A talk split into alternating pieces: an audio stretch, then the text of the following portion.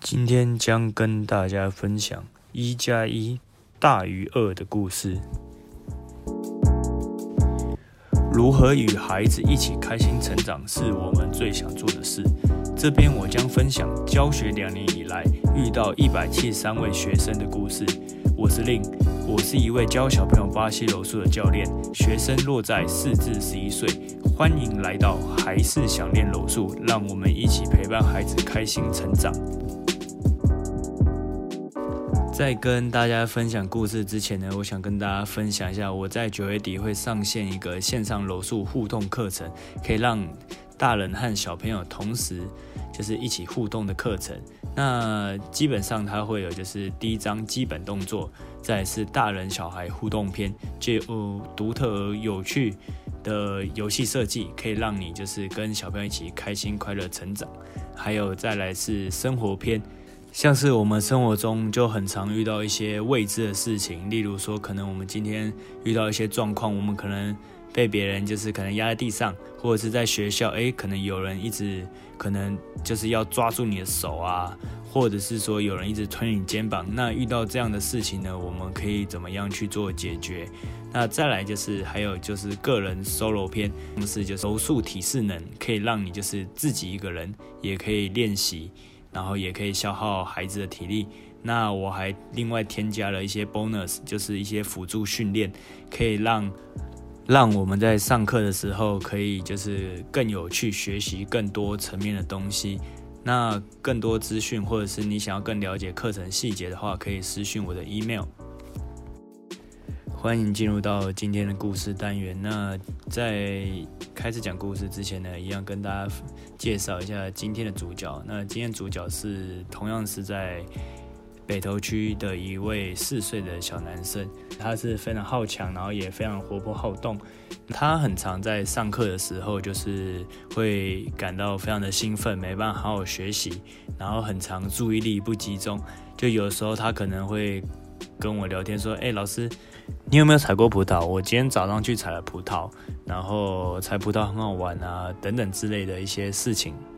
有的时候也会遇到一些状况，就是可能今天他可能上课上一半，哎，他就是突然发呆，然后或者是看旁边，然后我就问他说：“哎，这位同学，你知道我刚刚在讲什么吗？然后你看得懂吗？”然后通常他都会就是点头，说自己会。然后，但是实际上呢，就是我们在做的时候，他就做不出来，因为他其实刚刚就是他的他的注意力跑掉了嘛。那就是通常这种事情，就是其实在小朋友上身上也会蛮常发生。我们也都会就是在跟他就是动作讲解一次，对。但是有时候后来我发现啊，就是诶，感觉这个频率其实蛮高的。然后我就在思考说，哎，今天要怎么解决这个问题？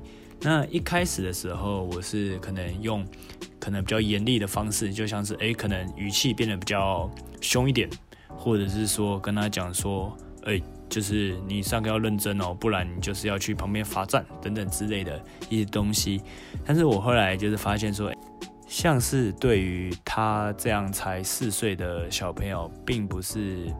很有效，这样好像会让就是小朋友，就是他感觉到有压力，或者是觉得诶可能上课很无聊。